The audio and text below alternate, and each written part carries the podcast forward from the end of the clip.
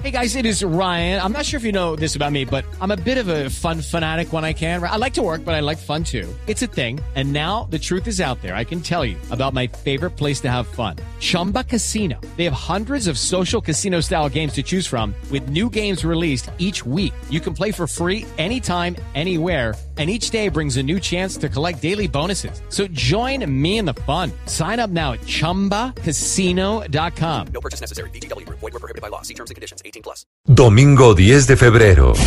Staples Center. And the Grammy goes to. And the Grammy goes to. And the Grammy goes to. Mañanas Blue. Cuando Colombia está al aire, estará en directo desde la ciudad de las estrellas, Los Ángeles, California. Sextoagésima primera edición del premio más relevante de la música, Grammy Awards 2019.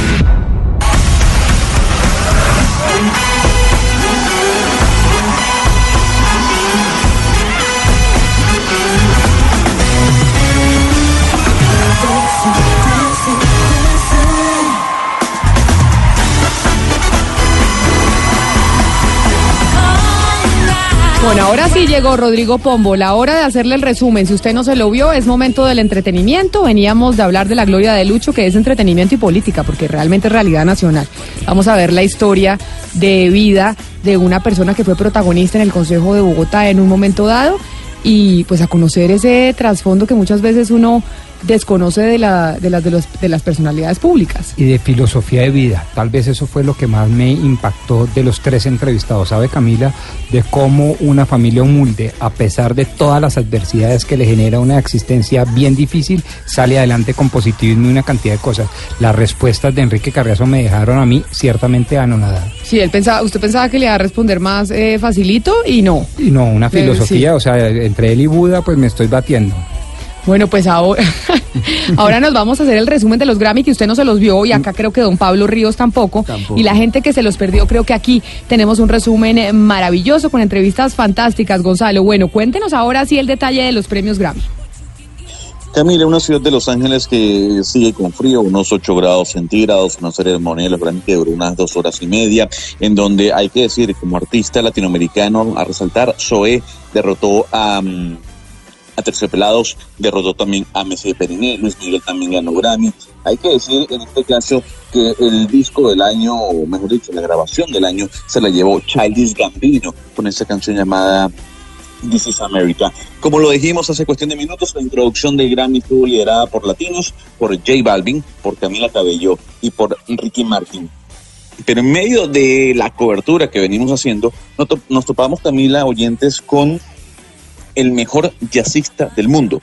Él se llama Gregory Porter y esto nos dijo sobre el futuro del jazz. I think to, to tell a modern story, to keep writing new music, as well as being connected to the history of the music, but there's there's there's there's new stories to be told. There's new things happening every day.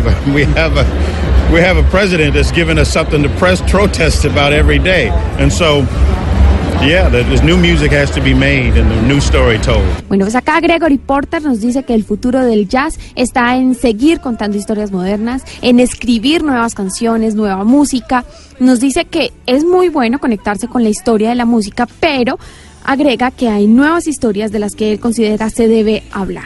Él nos dice que se tienen nuevas cosas cada día y nos pone el ejemplo de Donald Trump, quien cada día les da en este caso a los estadounidenses, nuevos motivos para protestar.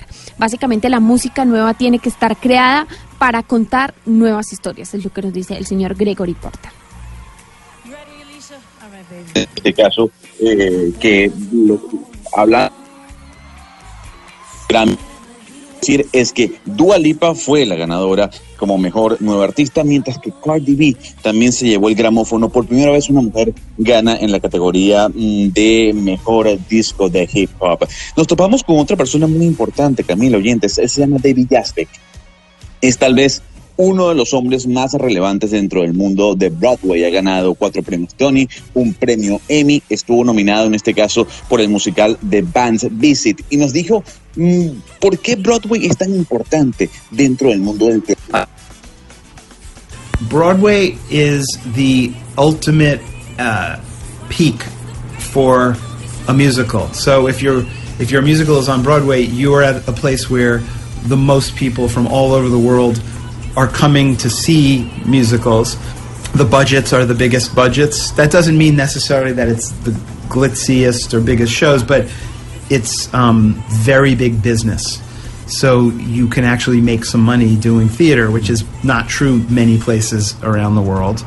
And the fact that people are coming just to see it, just to see theater, some people come to New York just to go to Broadway shows, means that you're catering to the to the audience for for that genre. You know, you know what I'm saying. yes. You're not to- you're not a band that's touring all over the world. People are coming to you to see to see your show. Bueno, pues el señor David nos dice que Broadway es el más alto lugar para un musical. Los musicales son espectáculos que mucha gente de diferentes partes del mundo va a ver. Los presupuestos son los más altos, lo cual no significa que los shows sean los más grandes y ostentosos, pero sí es un negocio muy grande. Es un lugar en el que se gana mucho dinero haciendo teatro, lo cual no es muy común en otras partes del mundo, nos dice él. Agrega que el hecho de que la gente va solo por ver teatro, que la gente va a Nueva York solo por ver los shows de Broadway, significa que el abastecimiento de la audiencia es básicamente para eso. Dice que ellos no son una banda que hace tours alrededor del mundo, es la gente la que viene a ver sus shows. Y finaliza diciéndonos que el reggae es un espíritu de humanidad. Eso es lo que significa para él. Básica- básicamente hay que decir que los grandes perdedores en este caso fueron Kendrick Lamar y Drake, que no se llevaron ni las ocho ni las siete no- nominaciones eh, correspondientes que tenían ambos dos raperos, al igual que Post Malone. Nos topamos también con Fantastic Negrito, ganador del Grammy por segunda vez eh, mm, como mejor artista de blues. Y en esta oportunidad nos comentó cuál es la diferencia entre el Fantastic Negrito que ganó hace dos años un Grammy y el Fantastic Negrito que ganó Grammy este año.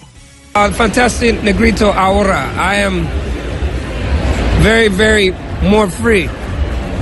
More free in my creativity. I think when I won the first Grammy, uh, I just said, okay, good, I got a Grammy. Now I will go and do the opposite of the Grammy. And I did that, and then I won another Grammy. So, yeah, just the freedom of being like a artist, you know, my age. I'm a middle-aged guy.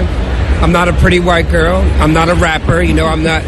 So it's it, there's a freedom in doing it at this age where you can really make the music from your heart, and from your soul, from your spirit, and touch the people. And that I feel like that is just a tree that's growing. That's the difference. Negrito Fantástico de California. Uh, habla español poquito. Mi gente de Colombia. Fantastic Negrito dice que él es mucho más libre en su creatividad.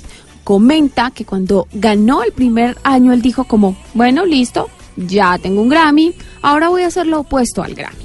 Y pues bueno, ayer se llevó otro Grammy. Ahora nos agrega que se siente en libertad de cosas como por ejemplo su edad, que él no es un rapero, que no es una chica blanca bonita. Y cuando habla de libertad, él dice que esto quiere decir que la música sale de su corazón, de su alma, de su espíritu y toca a las personas. Él creció en las calles y cree que esa es la diferencia. Y pues ahí nos manda un saludo, Gonzalo. Bueno, en medio de las fiestas que albergaron la ciudad de Los Ángeles, eh, en el downtown, en West Hollywood, nos encontramos con Lucas Formayer. Él es el vocalista de Lucas Graham, quienes hace un par de años fueron una banda revelación del pop y del rock en todo el mundo, nominados al premio Grammy. Y esto nos dijo Lucas sobre el significado que tiene para él el premio Grammy. The important part about the Grammys is that it's uh, peer voting, so it's everyone releasing music voting for other people who are releasing music, instead of uh, instead of just like a committee voting. Then it's uh, all of us who uh, release music that get to vote for everyone else. So it's like 50,000 people voting. Lucas dice que la parte importante de los Grammy es que es una votación reducida. Es gente que hace música votando por gente que hace música. Es un lugar en el que hay un comité de votación conformado por nosotros, dice así, por los que hacemos música, dice Lucas. Algo así como 50 mil personas, dice él. Aprovechando lo famoso que es este, este señor, el vocalista de Lucas Graham, también le preguntamos sobre su posición, su opinión sobre la música latina y la importancia de la misma hoy en día, y esto fue lo que nos dijo. Well, uh, I lived in Buenos Aires, Argentina for six months when I was 20, so uh, I got a lot of feel for it there. I like it. It's great for dancing too. It's great for listening to. There's a lot of emotion. Bueno, él vivió seis meses en Buenos Aires cuando tenía unos 20 años. Tiene muchas sensaciones por eso, pero le gusta la música latina. Dice que es buena para bailar, para escuchar y que tiene muchas emociones. Hay que decir que la fiesta más importante se llevó en el 777 del Downtown, la fiesta de Universal Music. Sin embargo, también pudimos ir al Beverly Hilton, al W Hotel, porque ahí también hubo fiestas luego de los Grammy. Nos topamos con EDX, que está entre los tres mejores DJs de, todo el mundo dentro del Deep House. Estaba nominado no ganó en este caso como mejor remix a una canción de pop, en este caso un remix que le hizo al tema How Long de Charlie Puth. Y esto nos dijo sobre lo que significa la música latina, pero en este caso dentro de eh, la escena de la electrónica. Well, you know, um, definitely like Latin music finally got um, a big audience. More than deserved because um, Latin has so many different cultures. It's not just like Latin from Panama or Latin from Spain or Latin from Italy or Latin from um, Colombia or Mexico. You know, it's just like so many different like type of Latin influences. And finally, actually, Jay Balvin has like initiated something really big a couple of years ago with his uh, track he did with uh, Willie Williams. Mm-hmm and it's been an amazing year and i think it's number one in the world right now and why, why, why shouldn't there be like also electronic kind of tracks with latin influence? There already have been house tracks 20 years back with like Portuguese and Spanish kind of vibes from like Cada Vez and many other tracks, and um, it's just sexy, you know. And I think as long it's sexy, it always fits like the electronic house music uh, genre. Pues ATX dice que no es más que merecido porque lo latino tiene tantas culturas diferentes que, no es solo latino de Panamá, España, Italia o Colombia. No, hay muchos tipos de influencias latinas. De hecho, dice, por ejemplo, que J Balvin ha logrado algo realmente grande desde hace dos años. Hizo un gran track con Willie Williams. Eh, ha sido un año fantástico para él. Cree que es el número uno del mundo ahora mismo. Y ¿Por qué no puede haber también entonces un tipo de música electrónica con influencia latina? Se pregunta él. Y entonces nos dice que simplemente es sexy la música latina con electrónica y con house. Black Crew es una de las bandas más importantes del reggae music. Ayer en el lobby del Hotel Marriott nos topamos con ellos antes de entrar a la gala no televisada, porque hay que decir del señor Pombo, si usted no sabía, hay dos galas, una que no es televisada, que se hace antes de la, de, de la premiación que usted ve en la televisión. Ellos nos hablaron básicamente en este caso de lo que significa el reggae music para el mundo. Well, reggae music to the world is like a different type of music. You know, we have we had Bob Marley, guys like Burning Spear and them guys, Black Uhuru. So in Jamaica they don't really play reggae. Don't let them fool you. They're not reggae friendly. They call they don't play guys like me music. Why? It's they got this stuff by the name of dancehall, and it's like payola. So you gotta pay to play. And I'm too old for that shit. I ain't paying no one to play my music. So because of that, they don't play my music. Bueno, y acá está el señor Derek, quien nos dice que el reggae para el mundo es otro tipo de música. Ellos tienen a Bob Marley, a Bernie Spear y ellos mismos, Black Huru. Pues agrega algo interesante y es que en Jamaica no ponen reggae, no son amigos del reggae, no ponen artistas como él. Nos dice que eso ocurre es por el dance hall y también por la payola, es decir, pagar por sonar. Y cierra diciendo que él ya está muy viejo para todo eso y pues, bueno, no, no voy a decir la grosería, pero para todo esto. Él, él dice que él no le paga a nadie porque suena su música.